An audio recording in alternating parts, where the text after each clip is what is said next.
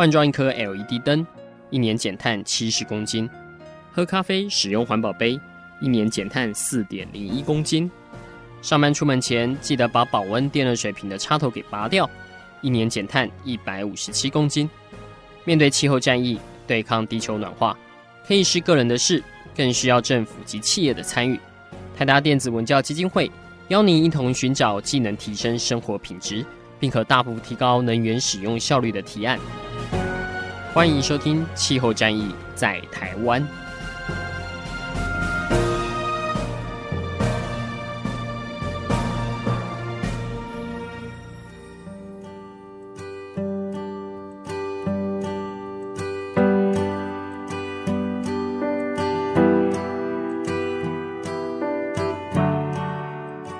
位听众朋友，大家好，欢迎来收听今天的《气候战役在台湾》，我是主持人台达电子文教基金会的高宜帆。那今天要来跟各位聊一聊，就是呃，目前大家也非常关注的一个电动车的议题哈。这个全世界除了不止台湾哈，全世界很多国家目前都已经推出了这个未来这个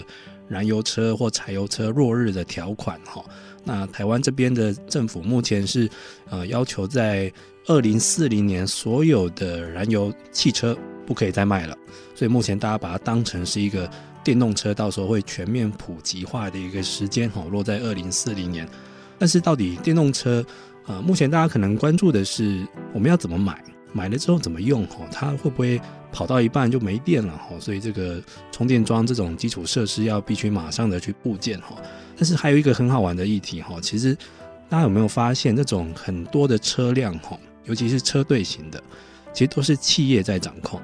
所以其实企业在如何呼应这个电动车的潮流，也是一个值得关注的议题。那像台达最近就加入了国外的一个全球倡议，叫做 EV 一百，就是未来企业要从它自有的力量里面去响应这个电动车的一个趋势哈。那这个 EV 一百到底是什么样的一个？倡议的内容，它对于企业可以有一些什么样的一个呼应的效果？我们今天直接岳阳连线到北京哈，由气候组织的 Climate Group 的项目主任惠宇明主任哈，来跟我们直接连线对谈。那惠主任您好，高主任您好。那其实我跟这个惠宇明主任也算是老朋友了哈，是三年前那时候有到北京去找过他哈。不过那时候他在另外一个单位也是赫赫有名的这个 GRI 这个组织哈。那现在跳到一个更更具未来性的 EV 一百的这个组织哈。那惠主任可不可以先跟我们大致呃给听众们介绍一下 EV 一百它本身的倡议是有一个什么样的呼吁呢？好的，呃，EV 一百呢是气候组织 The Climate Group。啊，面对市场，呃，发起的和领导的三个一百的项目之一。嗯，这三个一百呢，当然我们啊，包括今天我们谈的 EV 一百啊，主要是面对电动车，还有一个一百叫 EP 一百，叫 Energy Productivity 的能源生产力。嗯，啊，是针对这个啊提高能效啊的一个项目。啊，还有一个呢叫 R 一 Hundred，啊，就是 Renewable 可再生能源的。啊，一百的的项目，那么这三个项目呢，统称呢，在气候组织统称呢，叫做啊 business actions，也就是说，我们的企业在行动，来推动这个气候行动，啊，来这个减少这个温室气体的排放。那么 EV hundred 这个项目呢，是二零一七年，就是去年九月份，在纽约气候周上面启动的。嗯。这个项目呢，是一个全球性的呃企业领导项目，它的宗旨啊和愿景啊就是要撬动企业的力量，来驱动这种电动车出行的这种市场转型。目前呢，截止到今年的九月份，我们统计啊，EV100 目前在全球有二十三家企业啊做出了公开的承诺。啊，表示在二零三零年之前，啊，以各自的创新的这种手段，来实现这个 EV hundred 这个目标。这些企业呢，来自啊十个国家和地区，他们目前代表啊四点七亿美元的营业额，嗯，啊和一千八百名员工。那么企业呢，可以透过啊它采购的这个决策，啊来塑造一个新兴市场。新这个新兴市场，我们在这里是说的电动车的新兴市场。那么企业还可以啊帮助他们的员工、他们的客户啊更加便捷的使用电动车，也就是刚才高主任说到的啊，我们如何来布局这个电动车的这个充电设施啊，提高啊改善我们的这个用车的这个便利性。那么这些行动啊，来自企业的行动啊，啊，这个造就了市场的需求。那么这种市场的需求将成为政策制定者。在考量新的政策措施过程当中，啊，一个非常重要的一种声音。我们也知道，企业现在越来越多的企业啊，啊，在重视气候变暖，呃，民众呢对于空气污染的这个容忍度呢是越来越低，啊，那么呢，电动车也被当成减少温室气体排放和减少空气污染的一个重要手段。同时呢，我们也知道。电动车它跑起来很安静的，啊，这同时也减少了噪音的污染。那么 EV hundred EV 一百这个项目就是要彰显企业在这方面努力的领导力，啊，帮助这些企业建立相互的联系，啊，推动他们开展相互学习，啊，有些企业做得非常好，啊，我们可以借鉴，同时呢，和政府和其他的利益相关方啊开展合作。啊，在推广的这个同时呢，同时也是帮助市场来克服电动车出行的这个市场和政策的这个障碍。啊，另外呢，我们认为呢，电动车呢也是一项很好的商业决策。有远见的企业，他们之所以加入 EV100，他们其中一个重要的考量啊，我们发现是因为他们看到这个啊汽车市场一个新的走向。这个新的走向，刚才高主任也谈到了。那么这些企业呢，他们希望自己能够走在这个市场的前列，啊，成为市场的领军企业。那么这样一来呢，就构成了一个重要的一个需求信号。刚才谈到，啊，那么反过来进一步推动和加速了电动车啊的这个市场普及，啊，加速它的价格的零售价格的呃下降，是吧？也提高它的这个使用的这个便利程度。呃，谢谢惠主任的对 EV 一百内容的说明哈。其实各位听众也蛮需要来关注这样的一个新的一个电动车的倡议哈。但是比较令人好奇的是，这个气候组织哈，The Climate Group，其实它在里面扮演的一个是什么样的角色呢？啊，气候组织 Climate Group 啊，在这个一百这个项目里面，它一直是一个啊项目的领导方，啊也是运行方，它的角色也和参加的这些企业呢开展密切的合作。来共同推动这个市场转型，啊，顺便报告一下，气候组织是一个国际的非政府组织，嗯，啊，non-government organization，总部在伦敦，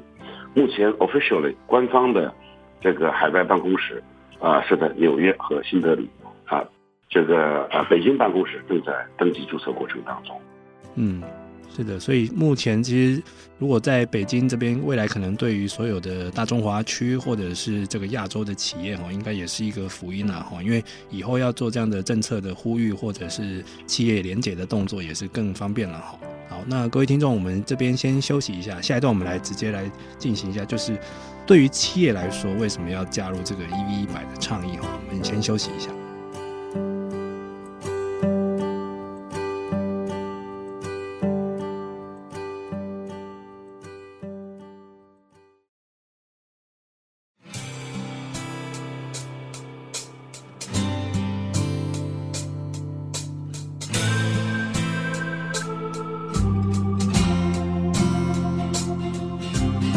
各位听众朋友，大家好，欢迎来收听今天的气候战役在台湾。我是主持人台达电子文教基金会的高怡凡。我们今天是特别现场直接岳阳连线到北京哈。我们现在采访到的是这个气候组织 The Climate Group 的大中华区的项目主任哈惠宇明主任。那他目前在负责的是 EV 一百这个案子哈。那刚刚惠主任，我们现场有连线，请大家介绍一下 EV 一百的一个它的倡议的一个内容哈。因为最近台达也成为台湾第一家企业加入的这个 EV 一百哈。那目前也是所有能源基础设施类的厂商第一家加入的哈。不过第二个问题，我想问的惠主任就是一个蛮直接的议题好了。其实这个 EV 一百希望企业来响应哈，一起来推动电动车。但是您觉得对企业而言来说好了，为什么他们需要加入 EV 一百呢？对他们来说有什么急迫性或者是重要性呢？好，谢谢高主任。加入 EV 一百呢，我们不妨先从呃目前全人类所面对的最大的生存挑战，嗯啊开始来探讨这个问题。那么最大的生存挑战，我们大家都知道，就是全球气候变暖。那么目前呢，啊、呃，全球啊百分之二十三的温室气体呢是来自交通领域，嗯，这个权重还是啊、不可忽视的。那么在道路交通，也就是平时我们开车啊，其中呢，啊这个它所贡献的这个温室气体呢，啊占有相当大的份额。所以当前呢，很多的企业啊都已经着手。啊，利用各种各样的呃计算工具来计量我们企业在运行当中所产生的温室气体排放。由此呢，企业很多企业认识到，交通出行啊在碳足迹当中啊占有非常大的比重，嗯，所以也愿意啊采取行动啊来参加应对全球气候变暖的这个努力。电动出行方式就为企业提供了一个很好的机会，很直接啊。用这种改变的这种出行方式，啊，来大幅度降低啊温室气体排放。那么与此同时，在有条件的地方，如果我们用了电动车，而且同时也用可再生能源所发的这个电来给电动车充电的话，那么我们这台电动车就可以完全消除啊它在交通过程当中所产生的碳排放。它就是真正的零排放的这个交通工具了。那么与此同时呢，企业也深知民众对于大气污染的关切，也希望支持他们所生存的社区啊能够拥有更好的空气质量。那么另外重要的一点呢，就是在企业承诺加入 EV 康准的时候啊，他们不仅仅是在减少自己的碳足迹，他们也是在更大的范围上。啊，帮助他们所在的地区和全球人类实现这种啊改变，来应对啊全球气候变暖。那么这些企业先行提出对电动车的需求，就树立一个很好的榜样，啊，向他们的客户和员工来展示电动车的啊这个优点。好，那其实我们也发现哈，其实这些加入这个 EV 一百哈，也是有一个它的一个标准的准则要做的哈。我看到的说明是，其实。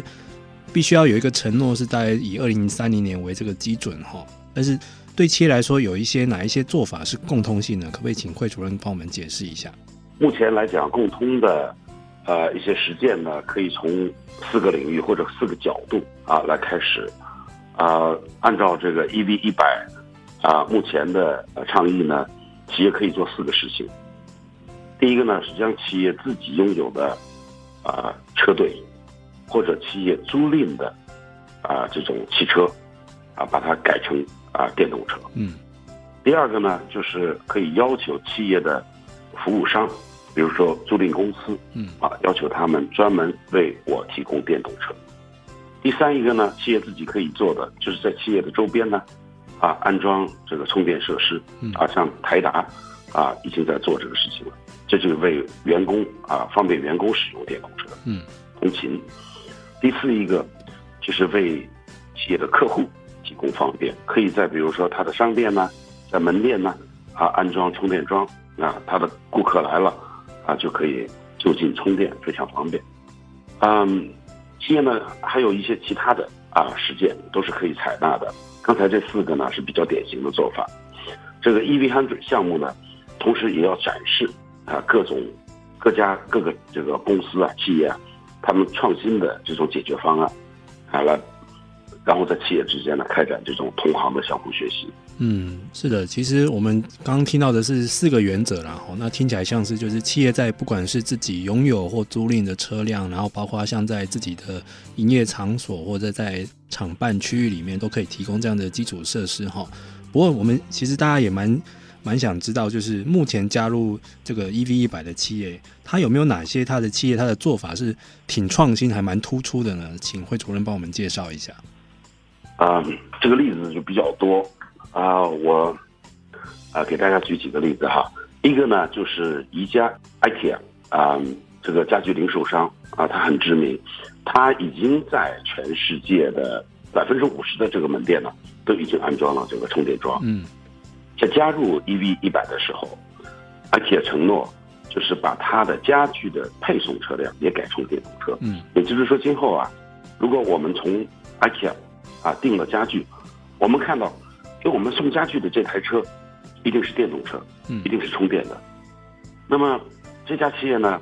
还在啊、呃、同时努力呢，百分之百的采购可再生能源所发的电。嗯，啊、呃，顺便说一下，它同时也是气候组织 RE100 的这个会员。嗯，啊，就是可再生能源的这个项目的会员。那么它百分之百的采购可再生能源发的电，也就意味着他们的车队啊，他们所有的电动车。都会用这种清洁能源来充电，嗯，那么就是说，它是真正的零排放的这个车队了。这对于温室气体的这个排放的进一步的降低，啊、呃，贡献是非常大的。嗯，还有一个例子呢，就是德国邮政 DHL，也是比较知名的一家企业，他们计划把所有的邮包的包裹的这个配送车辆啊，嗯，改成电动车，但是呢。当时一下子在市场上没有找到最合适的这种车辆，他们就索性并购了一家刚刚起步的汽车制造公司，叫 Street Scooter。嗯，请这家公司来专门给他们生产电动邮政车。现在已经有五千多辆这种电动邮政车投入使用了，同时呢，还向其他的企业销售这种邮政车。啊，这都可以辐射到其他的企业。那么我们说一个比较近一点的例子呢，就是。百度，啊，这个百度这个搜索引擎这家企业，啊，它在去年，啊，就是 EV hundred 启动的时候，他们就做出公开承诺，啊，为员工安装电动车的充电桩，同时呢，在公司的园区里面，啊，配备这个电动大巴车，啊，给员工提供啊通勤。嗯，那我们再说一个亚洲国家，印度，啊，印度的国家银行。它是在印度是最早向啊、员工啊提供这个电动车充电桩的承诺的一家印度公司，同时呢，它也承诺要把这个公司的呃运行用车啊改成这个电动车。那么特别要强调的啊，非常自豪的啊，向大家报告，就是气候组织日前刚刚迎接台达电啊，我们来自台湾的企业成为第一家。来自台湾的 EV100 企业，啊，台达电子呢承诺将电动车应用于企业的运行，同时呢给员工和顾客安装充电桩，啊，方便这个啊用车，啊，目前好台达已经安装了啊有四十多个呃充电站，嗯，啊这四十多个充电站遍布台达的全球总部、加州的美国总部、上海的台达行政中心。啊，还给员工部署了这个啊电动的通勤车。说到台达呢，我还想借今天这个难得的机会啊，代表气候组织要特别感谢台湾的企业永续发展协会，就是 BCSD 台湾。正是由于 BCSD 的大力推荐，气候组织才得以在今年六月份的时候，有幸拜访了泰达电子总部，还有其他几个啊几家台湾的领军企业。啊，那么于是呢，我们今天就有了第一家台湾的 EV100 企业啊，我个人也感到非常呃荣幸，而且很自豪。那么我很有信心，期待更多的台湾企业加入啊气候组织的一百个项目，嗯啊，成为绿色市场的领军企业。我们也很希望跟 BCSD 的同仁一道继续努力啊，帮助台湾的企业界呢在绿色低碳发展方面呢做得更好。走在更前面。嗯，好，那谢谢惠主任目前提出了很多企业的一些创新的做法跟推动实例哈。那各位听众，我们先休息一下，下一段我们来听听看企业在执行上有什么样的难处。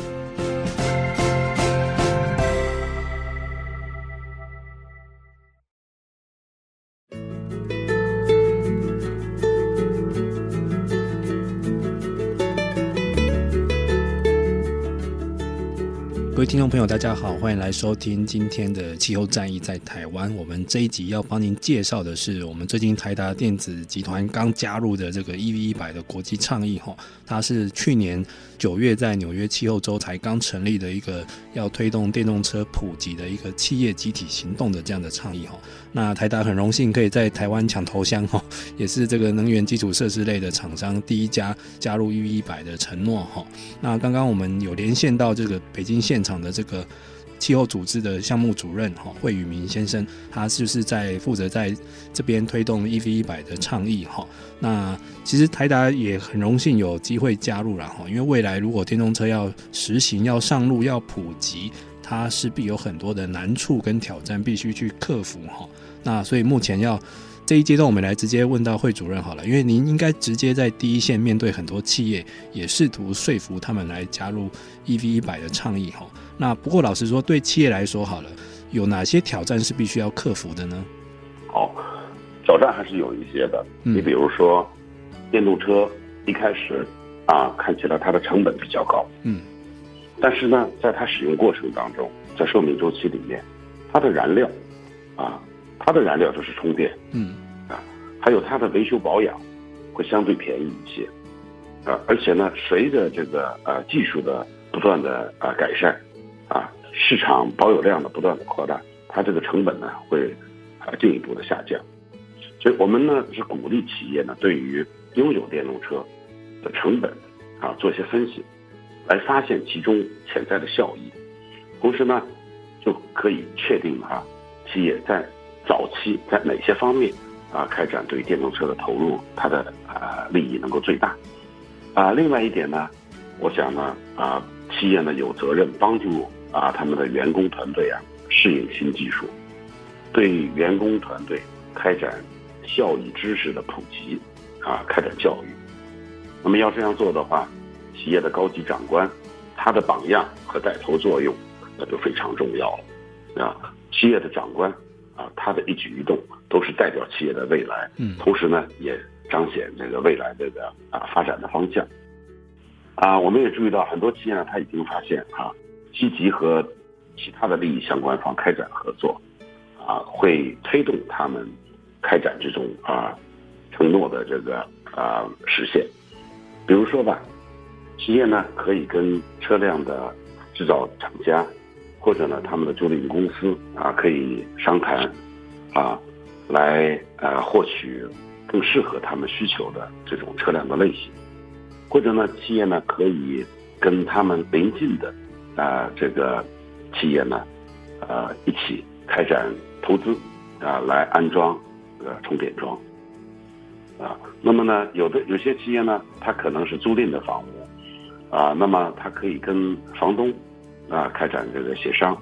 啊，由房东提供这些便利，啊，来啊允许他们安装充电桩。那么解决挑战呢，是企业彰显领导力的最令人兴奋的地方了。嗯，有些企业呢发现啊，参加 EV Hundred 以后呢，他们就进入了一个和利益相关方互动的一个网络平台。嗯，啊。那么这些利益相关方，这些企业，他们其实都有这个呃诉求啊和利益啊都是相似的啊，所以呢，他们可以更好的在一起呢啊互相啊开展合作啊，建立这种伙伴关系啊，来帮助各自实现各自的目标。另外还有一点呢，我们不要忽视啊，也不要被吓到，就是 EV100，它并不是说要求。每一个希望加入的企业，明天就要啊实现所有设定的目标，啊，这个目标的截止日期是二零三零年。企业只要从今天加入的时候，就为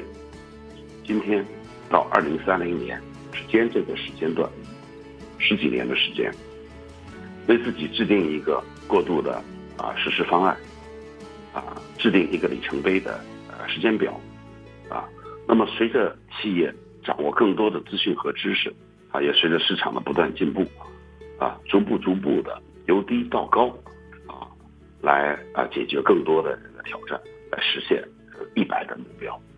嗯，是。那其实也很高兴会主任提出这样的分析，因为其实应该蛮多企业，我相信他们现在是在评估了哈。不过在这边想请教一个是两个问题，就是刚您提到这个电动车的使用成本的问题哦，目前是不是有一些绿色金融或融资项目是可以使用的？然后再来就是说，如果有心要合力推动这个电动车的企业之间，彼此要怎么去互相帮助呢？关于绿色融资方案呢，啊，出于全球气候变化的考量。也是啊，出于对空气污染的关切，那么很多企业呢，他也希望啊，在一些关键的未来技术方面呢，成为领导者。那么世界上许多的国家啊，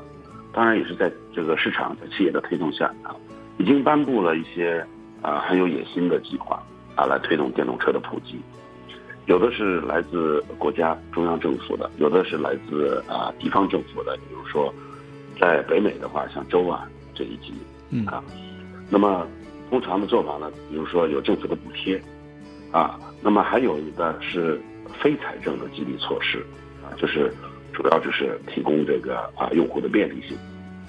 啊，我们也听说台湾好像在电动机车方面，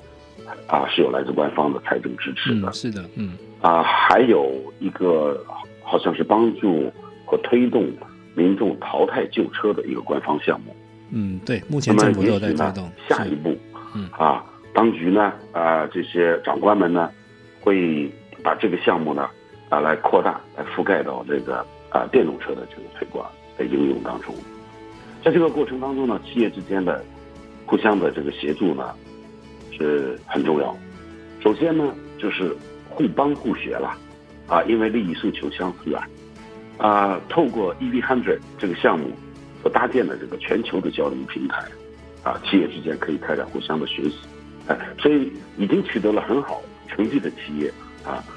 呃，也希望这些企业呢，能够很大方的把自己的经验拿出来，啊，给大家共享，大家一起进步。啊，另外呢，EV100 还举行一些呃定期的网上的研讨会，就 webinar，啊，也有面对面的这种交流会议，嗯，啊，开展这个。啊，互相学习，还有一个就是合作。刚才我也提到了，就是位置相近的啊两家或者更多的企业啊，你们可以坐下来一起研究一下，是吧？如何利用大家的方位的优势啊，一起投资安装这个充电设施，这样子的话，方便这个我们所有的员工，是吧？也避免了重复投资啊，可以提高这个啊设备的这个。使用效率。与此同时呢，如果你们一起去采购的话，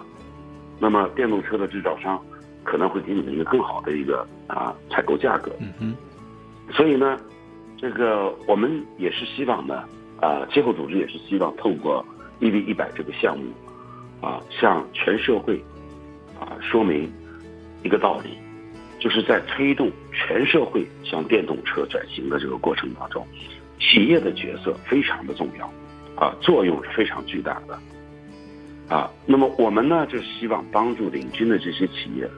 啊，发出这种积极的这种呼声，呼吁塑造新的一种市场模型，啊，那么如果众多的企业相互支持的话，啊，通过他们这种联合和合作所形成的市场和经济的影响力，啊，就更加容易应对这个我们全人类。所面对的啊，全球变暖的这个挑战。嗯，好，谢谢我们，谢谢惠主任的答复哈。那我们在这边先休息一下，我们最后一段会来聊一聊，就是其实台湾企业要加入的话，有没有哪一些挑战跟优势在哪里？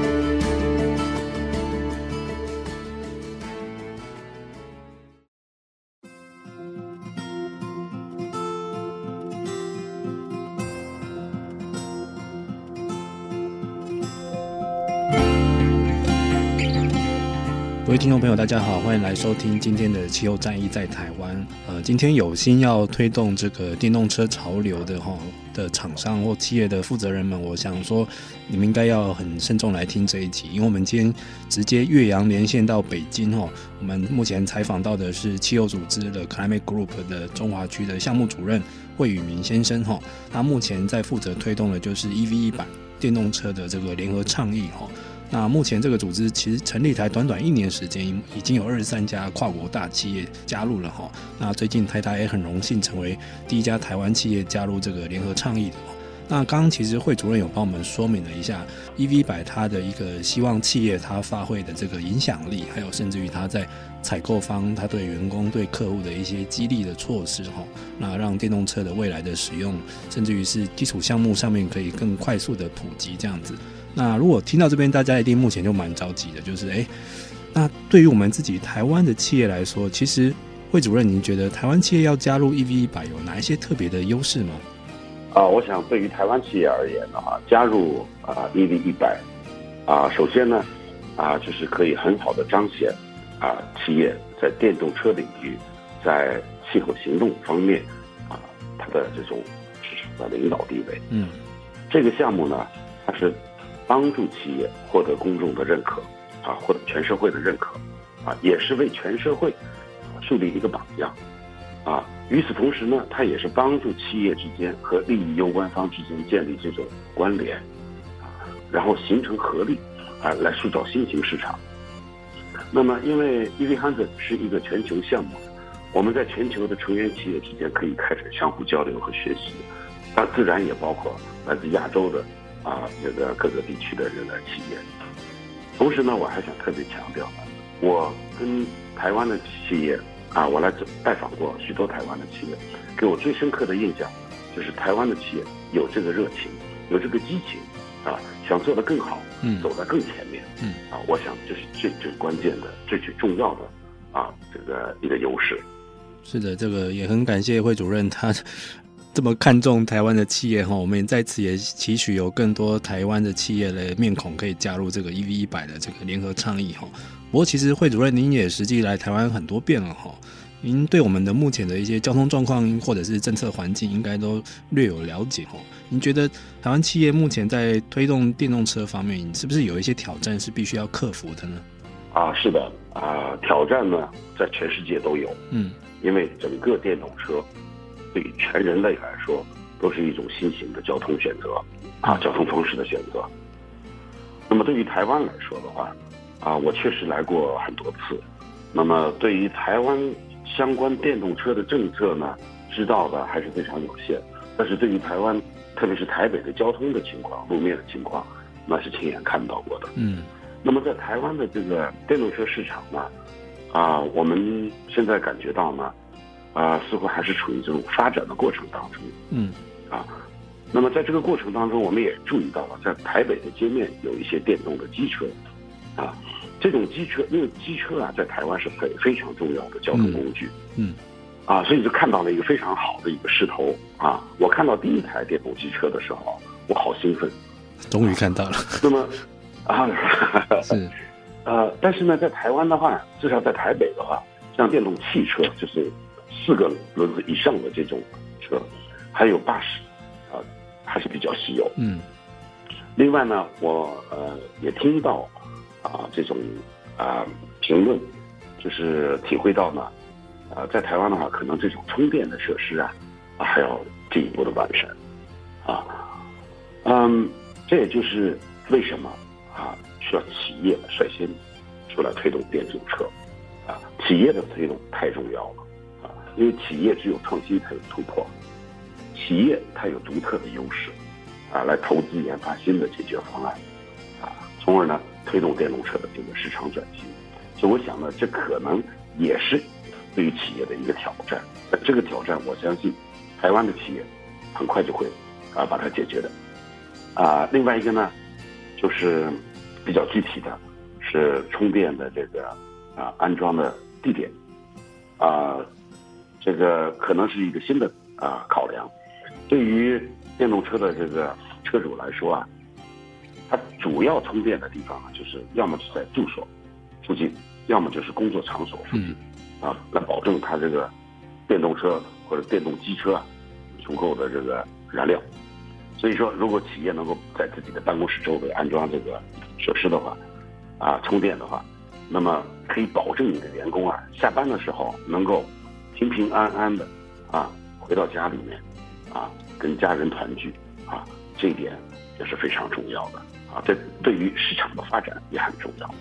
是的，其实我觉得刚刚惠主任点出了一个很关键的问题哦。其实一般的电动车使用者哈，他这个车主哈，他要么就是在住家，要么就是在办公室上班的地方去做充电的动作。所以今天这个 EV 一百的这个倡议哈，如果有更多企业愿意加入，起码你已经帮他解决一半的问题了哈。这个就是每天电动车开出去，在公司那一边，他可以获得他的一个充电的服务哈。所以也是我觉得这个倡议当初他用心的地方也是在这边了哈。那还有一个就是我觉得是让企业发挥呃集体的影响力，还有互相学习，甚至于联合采购。其实这个我觉得对于这种电动车的制造商来说，对他们来说也是施加一种刺激的作用哈。当今天有越来越多的买主跟企业都想要联合来采用的时候，应该可以更加速它的普及化的速度哈。就比起一个一个个人的车主去采买的话，这个企业它采购的力量是更大的哈。不过讲到这边，最后应该听众们应该挺好奇的哈。目前这个整个加入这个 EV 一百的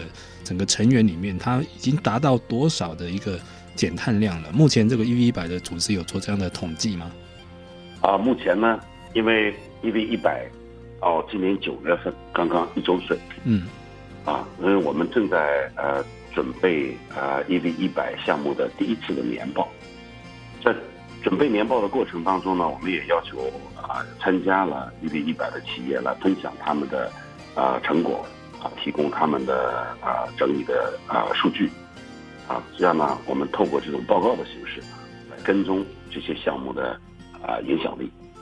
呃，这份报告呢，呃，计划于一九年的年初面世，啊，同时呢会披露刚才您提到的这个问题的这个信息，嗯。啊，那么不妨让我们来一起来拭目以待吧。